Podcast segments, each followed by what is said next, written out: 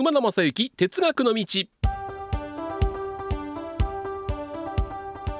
皆さんこんにちは。NBS アナウンサー馬野正幸です、えー秋の行楽シーズンを迎えて、えー第77回前回ですね。今回78回。あの来週更新の79回、えーゲストをお迎えしてお送りしようと思いますので早速いきます。今回もテーマはこちらです。ゲストに大井川鉄道広報室山本豊福さんをお迎えして鉄の話いっぱいします。ということで山本さん、よろしくお願いします。よろしくお願いします。前回神戸電鉄にも魅力があるというところで終わったんですが、はい、え神戸電鉄はどんなところに？あのー坂道です。坂道。はい。あれあれだけ急勾配の大井川鉄道のところにいるのにええ、やっぱり坂道が好きなんですね。っていうかですね、僕あのー一番最初は青駅から、はい。あの新海地はい。までこう来たんですけども、戻ってくるんですね。戻っうんてきてることになるんですね。えーっとどこなあれが多分スズラン台って駅なんですか？はいはいはい。からの下り坂がなんはかドキドキしまして、うん。たまたま僕一番後ろの車両に乗ったんですね。えもっとまあ一番後ろが当然車掌室、はい。運転台の向こうから見えると、どんどん線路がこう高い方にえはいはいはいはいはいなのであこれ坂道下ってるそれだけで僕はもう感動してしまって、えであともう一個はあの歴史で聞くあうん。の日踊えりはいはいはい。声、あうん。これがうん。あの義経でしたっけ？あれは、はえあ日踊り声なんだ、あうんうん。こういう地域を通ってるんだってことに妙に感動してしまって。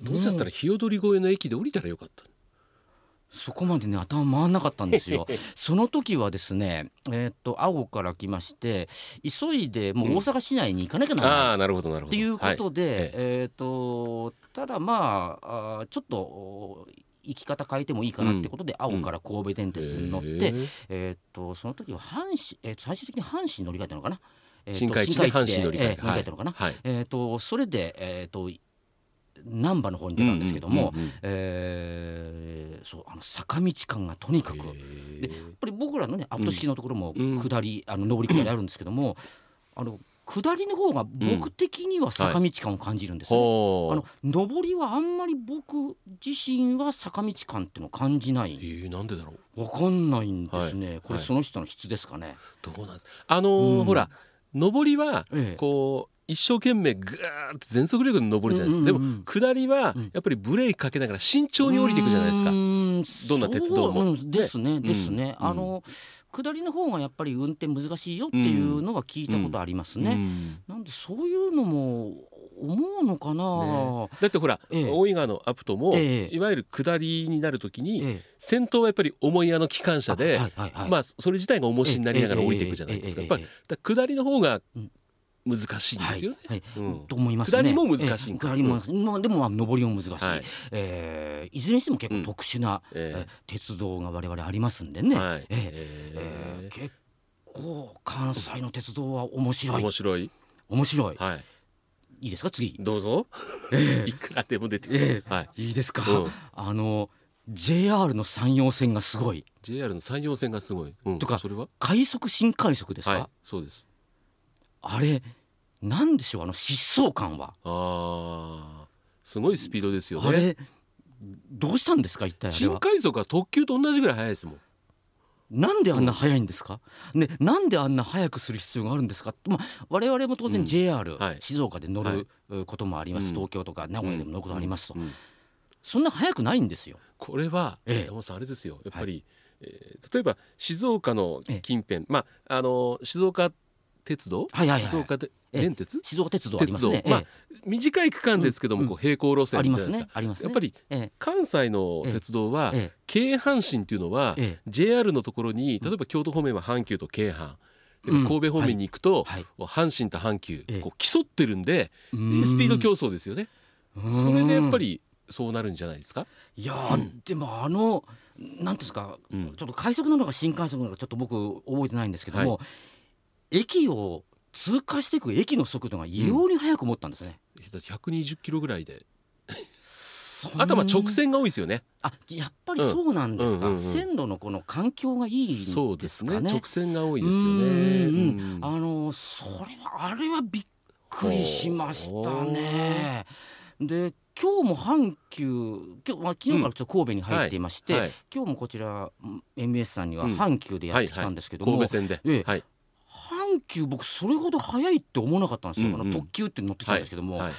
あれ JR は何なんだろうなって逆に今日阪急に乗ってしまって、ちょっと不思議な感じを覚えました。阪急の神戸線っていうのはあの、え都会の列車にすしてみると、ええ。駅と駅の間が長いんですよ。だから各駅停車も結構スピード出す。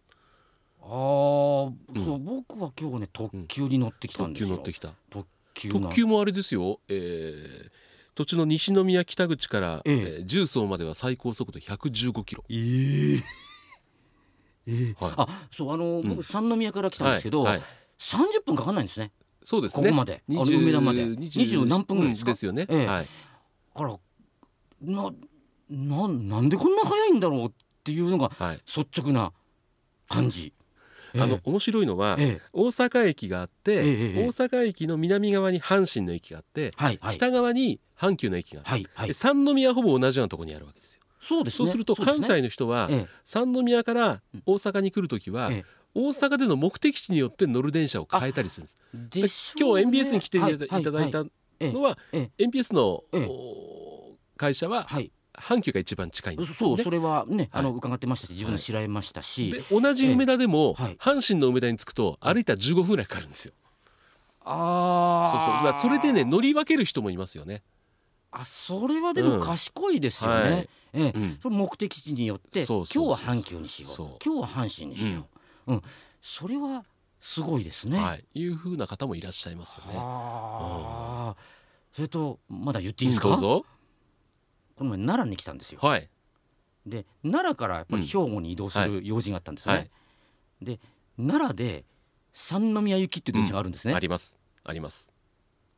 乗ってたらはい。三宮ついちゃいましたね。うん当たり前です当たり前ね。ですけどね。はい。でもなんかすごいいい電車ですね。いいですよ。あれはうん近鉄と近鉄と阪神が乗り入れてる。すごいですね。はい。こんな乗り入れまあ豪華豪華というんでしょうか。便利ですね。便利だし、山本さんね、定期列車じゃなくて、え臨時列車扱いなんですけども、はい名古屋から甲子園の野球を見ようという近鉄特急が臨時で走ったりするんですよ。え。ん？名古屋？近鉄名古屋から？そうそうそうそう。え近鉄名古屋からはい難波を通ってはいはいはい阪神に入って甲子園行く。えーだからまあ今ないですけども、はい阪神は山陽電鉄とも乗り入れしてるじゃないですか。あ姫路？だやろうとしたら、ええそう、ええ名古屋から姫路までの特特急走らせることができるすごいすごいですよ。これ夢がありますね。夢があります。本当に夢がありますね。広がりますよ。いやーなんかいいな関西の鉄道いいな。いいですいいないいです。いいですよ。なんかね。でほらあのー面白いのは、はい例えば関東ってそういう乗り入れが多いじゃないですか。あります。で乗り入れる会社同士、ええ車体の規格はほぼ一緒にしてるんですよね。ですよね。えですよね。ええでも阪神と近鉄はええ車体の長さも違えばドアの位置も違ってええ全くそこは揃ってない乗り入れっていうねほうあれホームどうだったでしょう？あのホームのドアホームドアないですね。ないですか？うんああのうん近鉄が乗り入れない阪神の梅田駅には新しいホーム作ったりとかねしてたりするんですけどもあだってあれ面白いのは、はいうん鉄道ファンの方ってよく見ると思うんですけども、ええええあのー線路の際に停止目標って立ってるじゃないですか。ありますね。でねえば6両編成って6って書いてあるんですけども、あありますね。ね。はい。近鉄と阪神で長さが違うんで、うんうんえーただの6っていう数字と近鉄の6両の金6って書いてあるのあーで分かれてるんです。ああはあはあはあはあ。そうですか。そうそういう乗り入れも自由にやってるっていうね。はあ。あと山本さんが、はいその今日 NBS に来ていただく時に乗った阪急電車はい。綺麗でしょ？そう綺麗なんですよ。うんうんなんかなんだろう車内がなんかそうですねなんとなくまあ言い方いいのかな生成してるって言いますかね、うんうんうん。爽やかって言いますかね。だからええ。最近できた新しいのもし走ってますけども、ええ。中にはもう昭和の時代に作った車両もあるんですよ。まあ内内部更新はしてますけど、ええだからどれに乗ってもええ。ほぼほぼ車内のクオリティは一緒ですよね。すごく綺麗ですか。うんそう車内は綺麗でしたはい、ね、えでなんか駅もなんか綺麗なような気が、うん。まあ、そんなこと言うと他の鉄道が あそうよくないんですけどあのーでもなんかえそうちょっと独特なところありますね。全体的にこう、はい。綺麗な気がうん。しましたね。あのーいろいろなとこでいえ。えろんな鉄道に乗ってらっしゃると思うんですけども、まあ、大井川鉄道といえば、ええはい。えー各地で活躍した車両を、おもう一回そこで走らせてっていうのが多いわけですけども、えええ。山本さん的にええ。あのまあまあ、えー会社の決定を経ずに決めることはできないと思うんですけど、えええ山本さん的にこれ大井川鉄道に走らせたいなとか、うん、あったりします？あのー一番多分年代的だとあの、うん。加古川線の車両かな。103系。103系。あれはなんとなく、あのー一番我々、うまあ普段からああいう昭和年代の電車は自社でね、うん。あの乗り慣れてるんで、うん。なんか一番身近はい、に思った車両ですね。はいあれはまず思ったところ、うん。それとどうだろう。神戸電鉄の車両かな、やっぱり。ちょ。っとこう色もね渋かったり、うん、なんかね、うん。神戸電鉄ってちょっと僕あれ本当に親近感を覚えた、今回多分多分とかまあ親近感を関西の鉄道来る中で覚えたのは加古川線と神戸電鉄ですね。今回。渋いですよね。そうなんそこがね。そうなんかね、うんうん。多分地味ですか、うんうん。まあ派手じゃないですね。派手じゃないですね。はいです。あの例えばその JR の快速みたいにビュンビュン飛ばすってわけでもないし、うん阪急のなんかちょっと綺麗さってい。うんですか、うんうんうん品があるっていうんですか、うん。うんそういうのとはまたちょっと違ってなんとなくこの、うん、年代を経た、はい。時の重さっていうんですか、はいはいそういうのを感じるうん。う車両だなっていうふうに今聞きながらねえ JR の新快速の車両とかええ。阪急がええ。大井川鉄道を走ってるのを想像したんですけどええ。似合わないですね。あでもー新鉄は似合うと思う。神戸電鉄の車両がええ。あの大井川のええ。うん。なんかね、僕はまあちょっとまあ技術的なことはよくわからないんですけども、なんかうまくできんじゃない？とかっていう感じはしますね。おええ。ーえ。これは楽しみだな。え じゃあいずれ私が上層部になってもらってね。あれですね。いろんな車両が走ってますけども、うんうん。大井川をええ。で走らせるなんか条件みたいなのってあったりするんですか、あやはりですね、あの大基本はうん2両なんですよね、はい。我々電車が、やはり2両にできる電車であうん。なるほ。ど。っていうことで、えー、とまだちょっとデビューはしてないんですけども、あのさっき、えー南海の高野線の話も出たんですけども、はい。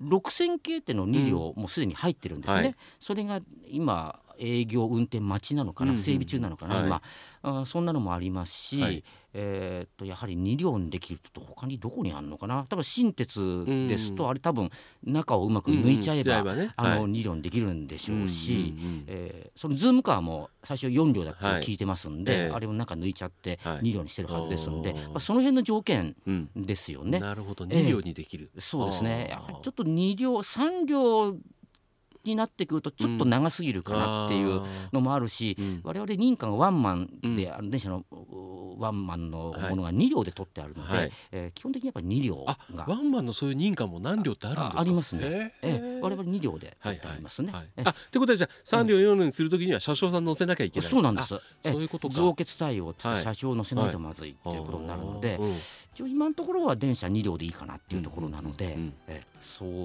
こですね。なるほど。じゃああのこれええ。聞いてる方それぞれ各地地元に2両で頑張ってるこの車両大井川鉄道どうでしょうか？っていう何か案があありましたらですねお寄せください。そうそうお聞きしたいなというふうに思っております。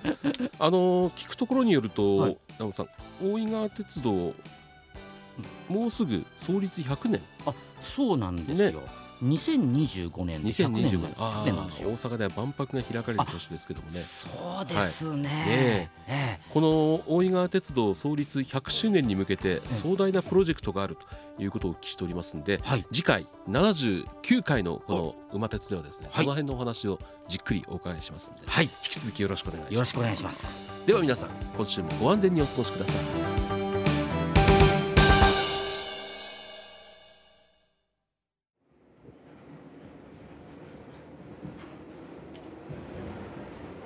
皆様本日は馬鉄にご乗車いただきまして誠にありがとうございます。え次は終点茶屋町茶屋町でございます。ドアン様もお忘れ物なきようにご準備お願いいたします。馬鉄またのご乗車お待ちしております。